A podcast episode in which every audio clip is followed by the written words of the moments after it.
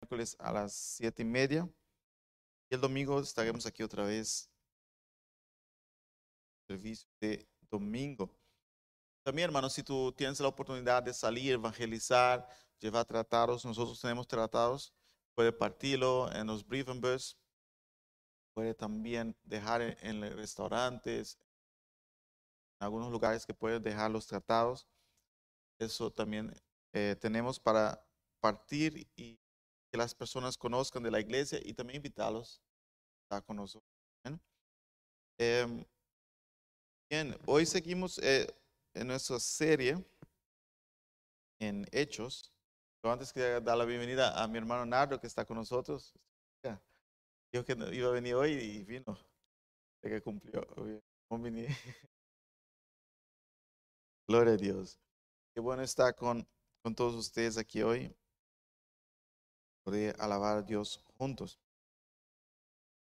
Bien, hoy, seguimos en Hechos. Ustedes se acuerdan que la semana pasada nosotros vimos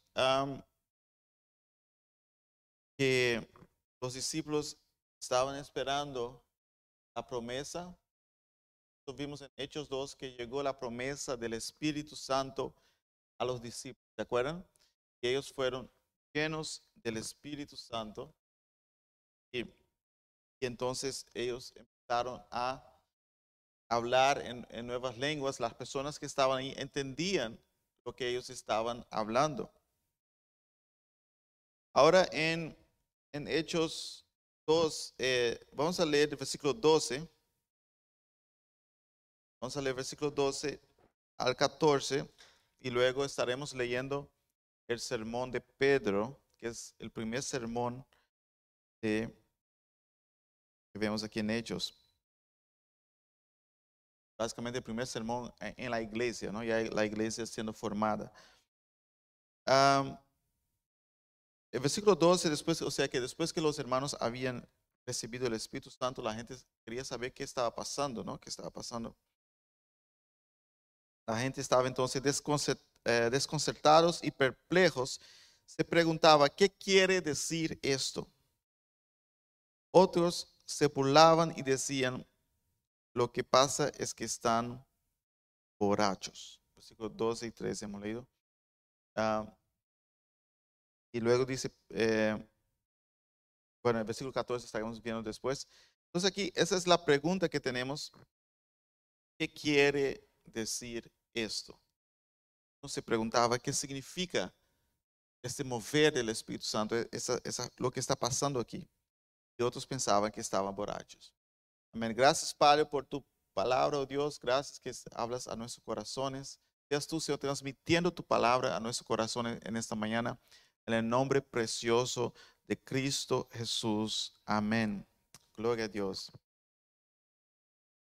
Entonces, en estas preguntas surge una una oportunidad de Pedro de explicar lo que, lo que realmente significa todo esto. Amén. Aquí ahora él tiene la oportunidad de explicar. La gente quiere saber qué quiere decir esto. Y hoy veremos el primer sermón de la iglesia donde Pedro predica por primera vez hablando y testificando de Cristo Jesús.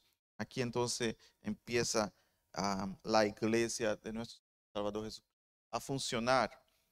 Em, y el versículo 14, son bastantes versículos que estaremos leyendo hoy, pero porque el sermón de Pedro era largo, no era un sermón de cinco minutos, sino de, algunos minutos largos. Pero él empieza a explicar, ¿no? Entonces, ¿qué vemos aquí? en este sermón vamos a sacar algunas cosas que podemos aplicar a nuestras vidas, podemos aprender y también podemos predicar a otros sobre en ese sermón que él trae aquí. El versículo 14 dice, entonces Pedro se puso de pie con los once, levantó la voz y les declaró, hombres de Judeas y todos los que habitantes de Jerusalén, ¿se ha conocido esto a ustedes y preste atención a mis palabras, porque estos no están embriagados, no piensan, pues es solamente como las nueve, las nueve de la mañana del día. Amén. Eh, aquí Pedro dice entonces, ah, él se levanta y empieza a hablar en voz alta. Y también los otros apóstoles también se levantaron eh, para apoyar a Pedro aquí en voz alta porque ellos no tenían micrófono, ¿no? En aquel tiempo, entonces era una, una gran multitud de personas y él se levanta a, en voz alta a explicar lo que está pasando. Y lo primero que él dice aquí es que es mostrar a la gente lo que no está sucediendo. Lo que no está pasando es que no están borrachos. ellos no están borrachos. Eso es otra cosa que ha pasado. Esas personas aquí que empezaban a hablar en nuevas lenguas, como vimos la semana pasada, eh, ellos no están borrachos, porque apenas son las nueve de la mañana. ¿ah? Eh, los judíos tenían la, costumbre de orar ah, tres veces al día. Una era las nueve de la mañana, ellos llamaban la tercera hora porque para ellos empezaban desde las seis de la mañana y las nueve de la mañana sigue la tercera hora. Eh, entonces no era hora de estar borracho porque ellos ni siquiera habían comido todavía, ellos comían a las 10. Entonces él, dice que, oye, ellos no están borrachos porque ustedes saben, no es hora de estar borracho, no, es, muy temprano en la mañana. Y es algo diferente que ha pasado aquí. Muchas veces cuando nosotros vamos a predicar a personas, nos toca a nosotros también explicar lo que no es el Evangelio, porque muchas personas tienen en su mente cosas ah, y, sus propios pensamientos de, de, lo que han visto, tal vez han visto enseñanzas erradas. Y muchas veces cuando predicamos el Evangelio, nos toca también a nosotros decir, el Evangelio no es eso que tú estás pensando, pero es otra cosa. Entonces pero aquí empieza a decir lo que no es. No es que están borrachos, no es que somos unas personas locas ahí gritando, no, es algo serio. Eso hay algo serio en, en lo que vamos a ver. Y luego él empieza a predicar sobre en el Antiguo Testamento qué dice las escrituras de lo que acaba de, de pasar. ¿Qué dice la Biblia de lo que acaba de acontecer? Y él va al Antiguo Testamento. Hermanos, es importante entender que el cristianismo no es una religión que salió de lo nada, ¡pum! Formó No, tiene un, un background, tiene salió del judaísmo, ¿no? Nosotros sabemos que salió del judaísmo, salió de la, del Antiguo Testamento. Hay evidencias, hay pruebas, hay soporte para lo que estaba pasando. Entonces, Pedro lleva a los judíos, porque ellos todos conocía muy bien el Antiguo Testamento. Ellos eran expertos de, la, de la, Biblia. De hecho, los jóvenes empiezan a los, creo que a los 8 o 12 años, empiezan a, tienen que aprender todo de, memoria, tienen que saber bien el, el Torah y todo eso. Entonces, ellos sabían muy bien qué es eh, el Antiguo Testamento. Entonces Pedro dice, bueno, lo que no es, es que no están borrachos. Lo que sí es, voy a traer evidencias, pruebas del Antiguo Testamento que ustedes conocen para mostrar qué realmente está pasando. Y eso podemos ver aquí en el versículo 16. Él dice, más bien esto es lo que fue dicho por medio del profeta Joel. Sucederá en los últimos días, dice Dios, que derramaré de mi espíritu sobre toda carne, sus hijos y sus hijas profetizarán sus jóvenes verán visiones y sus ancianos soñarán sueños. Esto está en Joel capítulo 2, versículo 28 ah, al 32, y que lee después en la casa también. Está esta parte aquí escrita. Versículo 18 aquí nos dice, de sobre mis siervos y mis siervas en aquellos días derramaré de mi Espíritu Santo y profetizarán Daré pródigos en el cielo arriba y señales en la tierra abajo, sangre, fuego y vapor de humo. El sol se convertirá en tinieblas y la luna en sangre antes que venga el día del Señor grande y glorioso. Y sucederá que todo aquel que invoque el nombre del Señor será salvo. Entonces los judíos esperaban eh, los últimos días. Los últimos días eran eh, el tiempo del Espíritu Santo, de esa promesa aquí, que el Espíritu Santo sería derramada sobre todos y que el Mesías iba a reinar. El Mesías iba a gobernar. Entonces ellos esperaban ah, este, este periodo de los últimos tiempos. Cuando la Biblia habla muchas veces de los últimos tiempos, está hablando aquí de esto, del el último periodo donde Dios está salvando a todos, aquellos que vengan a Él, se arrepientan, todos son bienvenidos a entrar y a participar, a ser parte del reino de Dios. Entonces aquí ah, Pedro muestra a los judíos en ese, en ese instante, oye, esto está en Joel 2, 20 28 a- a 32, eso es promesa de Dios, esto es lo que Él dijo, el Espíritu Santo vendría para todos, amén. Diga junto conmigo, todos, amén. Aquí dice jóvenes, em, ancianos, libres, esclavos, quien sea, todos pueden recibir este regalo de Dios en sus vidas. Todos pueden recibir al Espíritu Santo de Dios. El tiempo mesiánico ha empezado. Ha empezado el tiempo del Cristo. El Mesías y Cristo son la misma palabra, ¿no? Ustedes saben, Mesías e- es en hebreo, Cristo en griego, el, enviado, el, el- el Mesías, el, el Cordero de Dios. El tiempo de Él ha empezado. Estamos en el tiempo del Espíritu Santo, en los últimos tiempos. Gloria a Dios.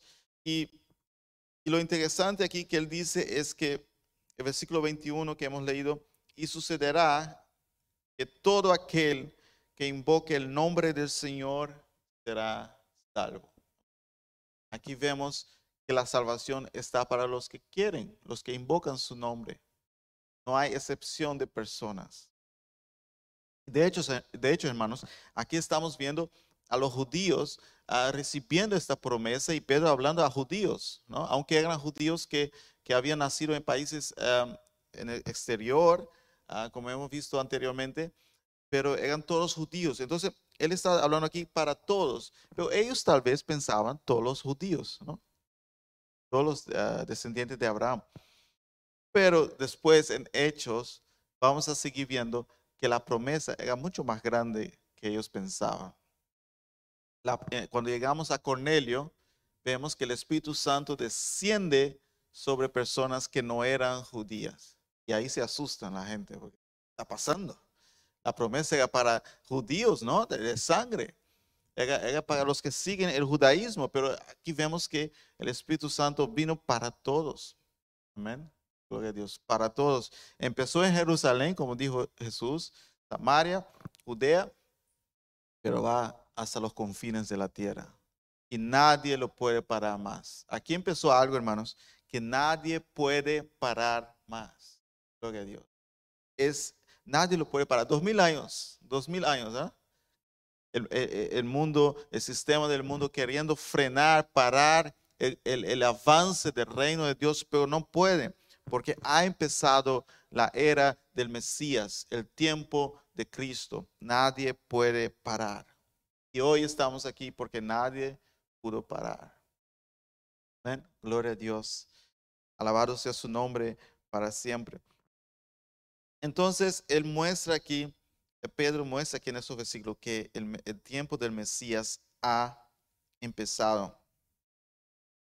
Y ahora él sigue diciendo en versículo 22 aquí, eh, donde él empieza a hablar de Jesús mismo. ¿Quién es Jesús?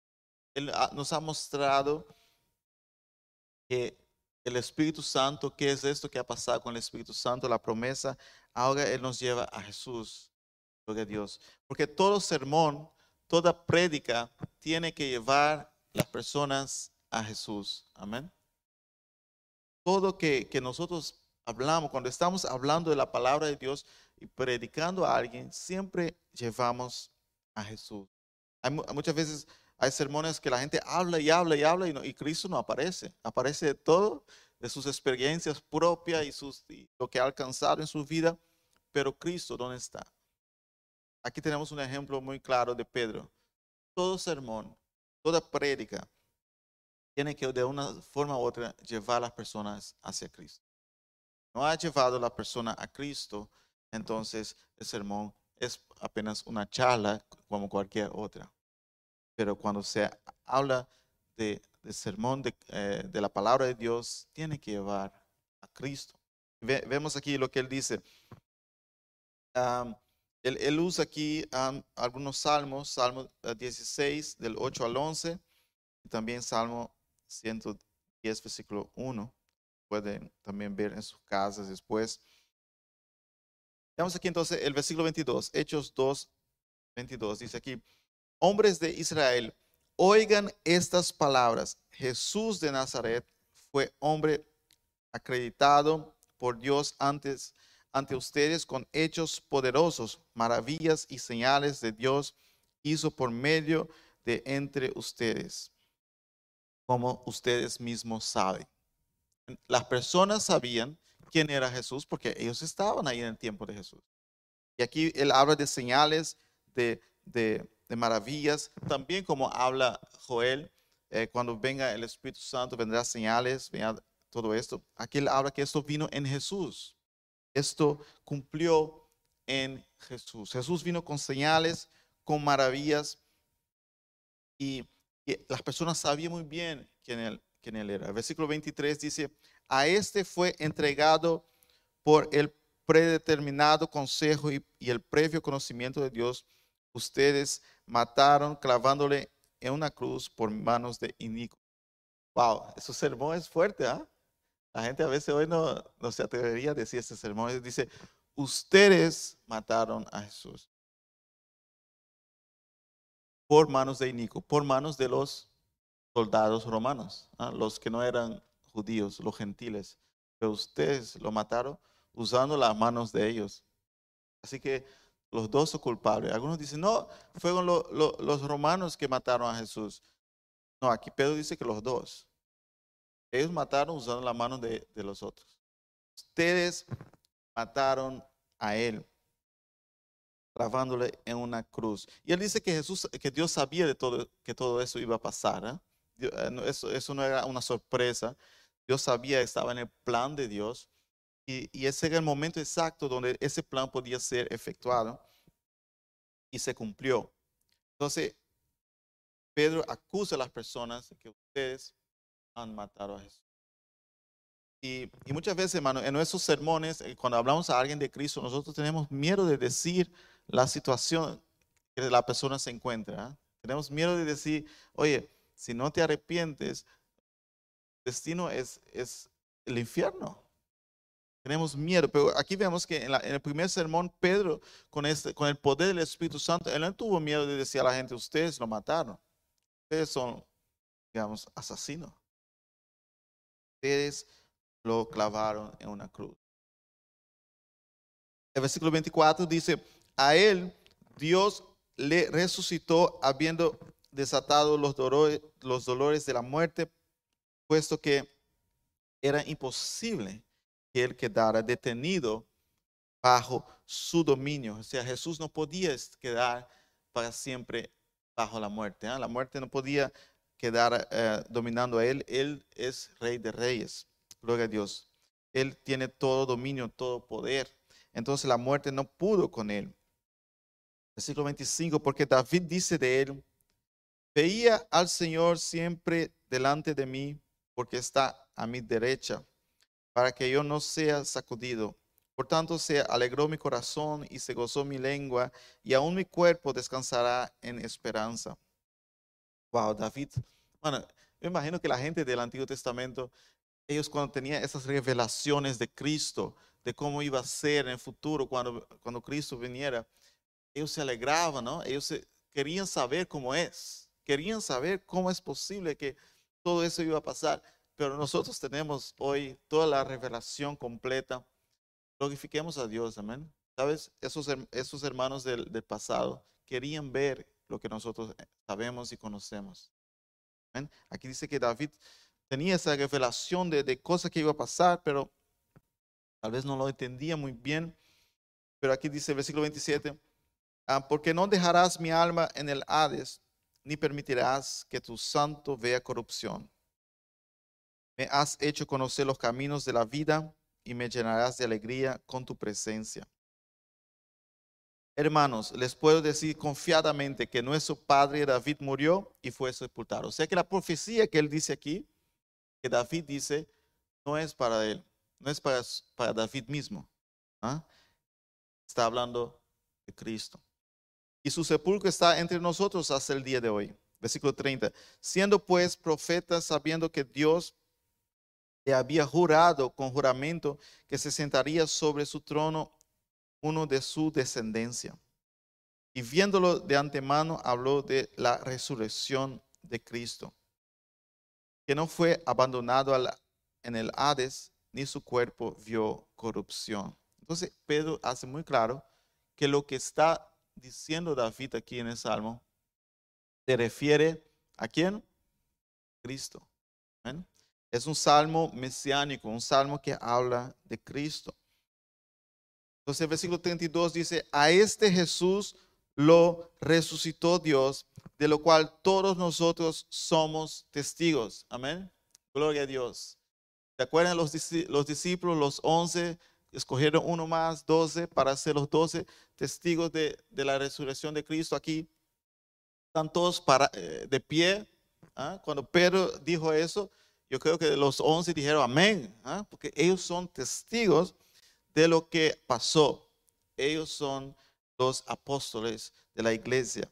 Ellos son los testigos. Y nosotros somos testigos. Así que, versículo 33, exaltado por la diestra de Dios y habiendo recibido del Padre la promesa del Espíritu Santo, ha derramado esto que ustedes ven y oyen. Porque David no subió a los cielos, pero él mismo dice, Señor, el Señor dijo a mi Señor, siéntate a mi diestra. Es importante entender aquí que nuestro Jesús está reinando. Amén. Él está a la diestra de Dios y Él reina. Él ha hecho lo que tenía que hacer y Él reina por los siglos de los siglos. Versículo 35. Hasta que ponga a tus enemigos bajo tu estrado de tus pies. Sepa pues con certidumbre toda la casa de Israel que a este mismo Jesús a quien ustedes crucificaron, Dios le ha hecho Señor y Cristo. Otra vez Pedro dice que ustedes crucificaron. O sea, Pedro no, no tiene problema de acusar a la gente y decir, oye, ustedes lo han crucificado. Este Jesús que ustedes crucificaron, Dios le ha hecho Señor Cristo. Aleluya. Gloria a Dios. Él es ahora el Señor. Él es ahora el Mesías, el que ustedes ah, tanto esperaban, él vino y, en vez de ustedes abrazarlo, ustedes lo crucificaron. En el Antiguo Testamento vemos muchos pasajes sobre eso, que ellos lo iban a crucificar, a maltratar, a desecharlo. ¿ah? No, lo que, no lo quisieron. Pero Pedro dice que Dios lo hizo Señor. Él es el Cristo. No hay nadie más. ¿Ah? Ellos todavía esperan un Cristo, los judíos, pero no hay. Aquí dice, Él es el Cristo. Gloria a Dios. Él es el Cristo. Y ahora entonces, hermanos, en este sermón se está empezando la iglesia. Está empezando el pueblo de Dios. Está empezando un nuevo tiempo. Porque si el Mesías vino, Él es el Señor. Entonces nosotros estamos ahora en el tiempo del Mesías el tiempo de Cristo, el tiempo, el reino de Dios, ha empezado los últimos tiempos. Ha empezado el tiempo de salvación. El que crea es salvo. Todos pueden llegar, todos pueden llegar a la mesa comer con Él. Aleluya. Alabado sea su nombre para siempre. ¿Cuántos lo alaban esta mañana? Amén. Ha empezado el tiempo del Mesías. Gloria a Dios. Pero un buen sermón siempre necesita también el llamado al arrepentimiento. Pedro acusó a ellos de asesino. Pedro les dijo en su cara, ustedes lo han matado y crucificado. Pero hay oportunidades. Eso también nosotros decimos a la gente, ustedes están en pecado, pero hay salvación. Hay una, una segunda oportunidad. Pueden arrepentirse. Eso es lo que Pedro hace en el versículo 37, que nos dice, Entonces, cuando oyeron esto, se afligieron de corazón y dijeron a Pedro y a los otros apóstoles, hermanos, ¿qué haremos? Ah, la gente estaba afligida, la gente entendió, gloria a Dios. Eso por el mismo Espíritu Santo, ¿ah? estaba tocando los corazones. Y, ellos estaban contigidos y dijeron, ¿qué, tenemos que hacer? Es verdad, hemos hecho mal. ¿Ah? No, no lo vimos. Él estuvo aquí, pero nosotros no lo vimos. Nosotros en vez de, de ver, lo matamos. ¿Qué tenemos que hacer ahora? ¿Hay alguna esperanza? ¿Hay alguna esperanza? Yo quiero decirte hoy en esta mañana que hay esperanza. Muchas personas andan en el mundo diciendo, hay alguna esperanza. ¿Qué puedo hacer? ¿Qué puedo hacer? ¿Qué puedo hacer? Pedro les dijo lo que tenían que hacer. Y aquí está el versículo 38. Pedro les dijo, arrepiéntanse y sean bautizados cada uno de ustedes en el nombre de Jesucristo para perdón de sus pecados y recibirán el don del Espíritu Santo. Gloria a Dios. ¿Qué tiene que hacer? Arrepentirse.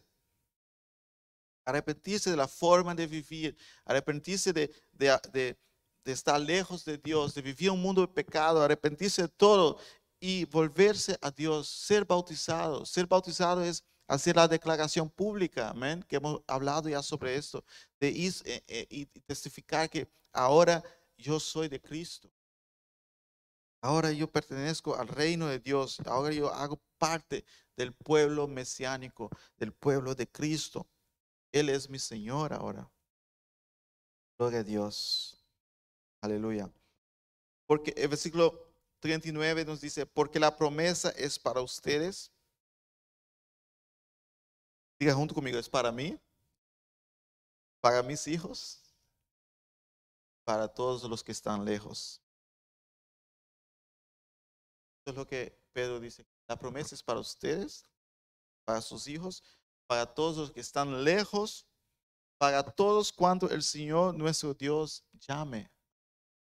La promesa es para nosotros. Cuando, cuando estemos orando por nuestros hijos, digamos, oye, la promesa es para ti también. La promesa es para tu vida. La promesa es para todos. Gloria a Dios. Aleluya. Alabado sea su nombre para siempre. Y, y el Espíritu Santo no vino para un momento, por un instante, no. Él vino para estar aquí. Vemos aquí. Y hasta quien Dios quiera llamar. Ellos no sabían hasta cuándo iba a llegar esto. Ellos pensaban, bueno, en 20 años, 30 años, 50 años. Pero jamás imaginaron que el Espíritu Santo iba a estar aquí por un largo tiempo. Gloria a Dios. Y por estar un largo tiempo aquí con nosotros, nosotros también fuimos alcanzados. Tú y yo estábamos en el plan de Dios. Gloria a Dios. Él está aquí con nosotros. Él está haciendo el trabajo, convenciendo los corazones, mostrando a las personas que tienen que hacer algo, tienen que hacer algo, como esas personas dijeron, ¿qué haremos? ¿Qué tenemos que hacer? Gloria a Dios. Él está en medio de nosotros. Y eh, llegamos aquí al, versículo 40 que nos dice, y con otras muchas palabras testificaban y les exhortaba diciendo, sean salvos de esta perversa generación.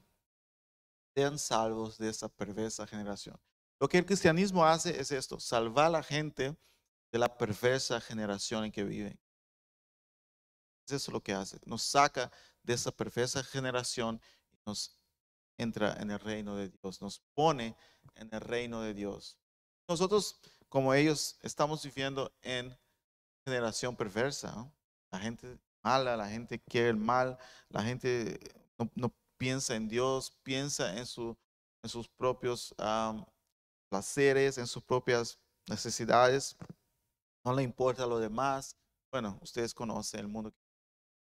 Dios nos salva de esta perversa generación. No nos dejó ir con ellos. ¿ah? ¿Cuántos están alegres hoy? Porque Dios no nos dejó ir con ellos.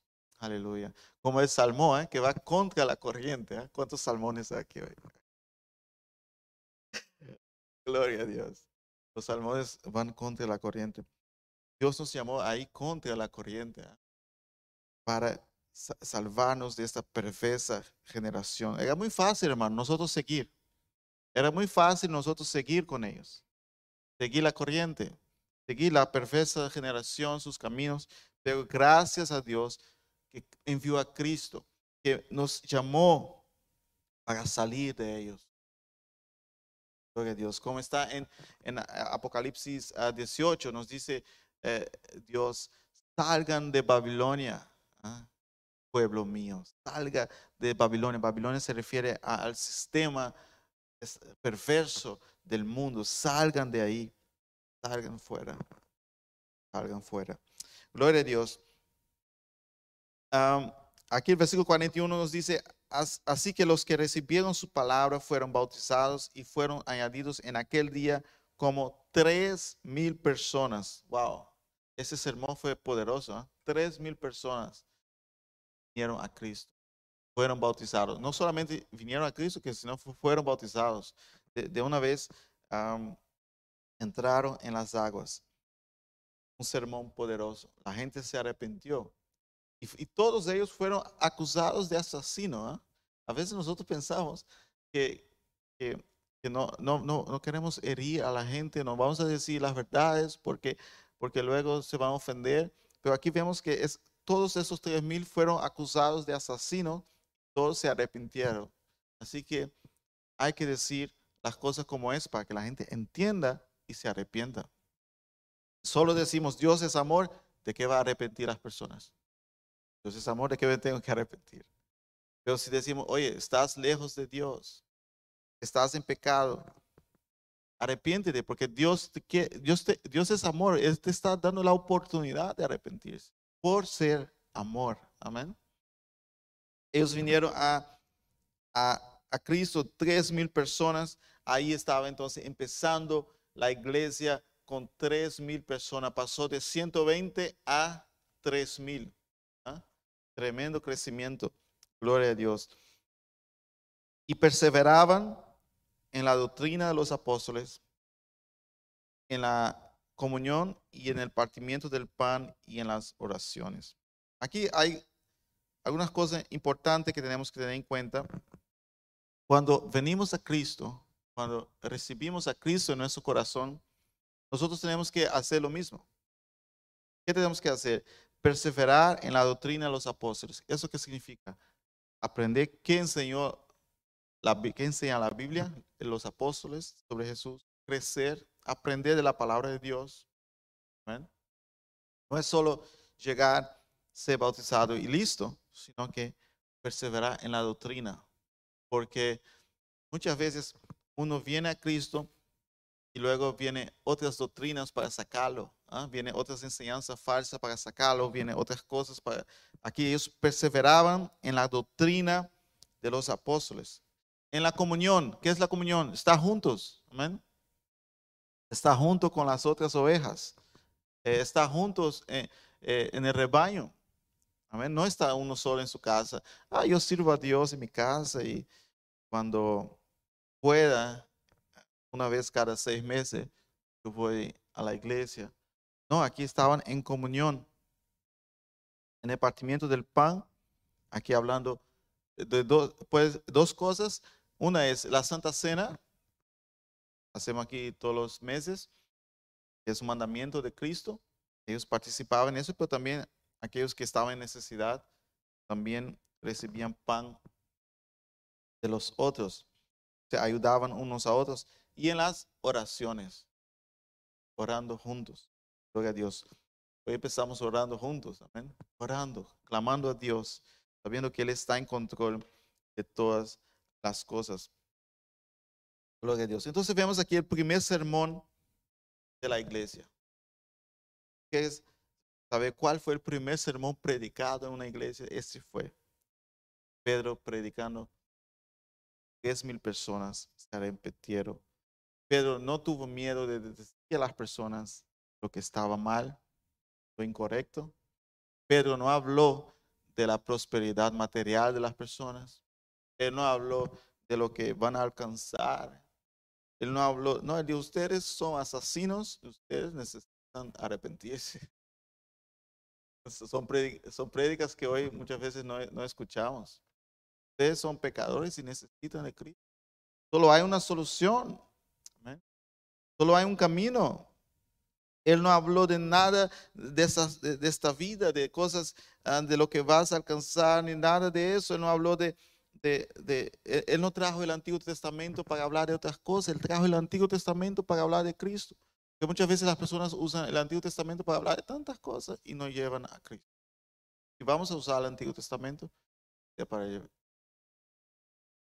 Si vamos a hablar de, de David y Goliat, que sea para llevar a Cristo. No para decir que el, menor puede vencer el mayor o que el gigante lo vas a vencer. No.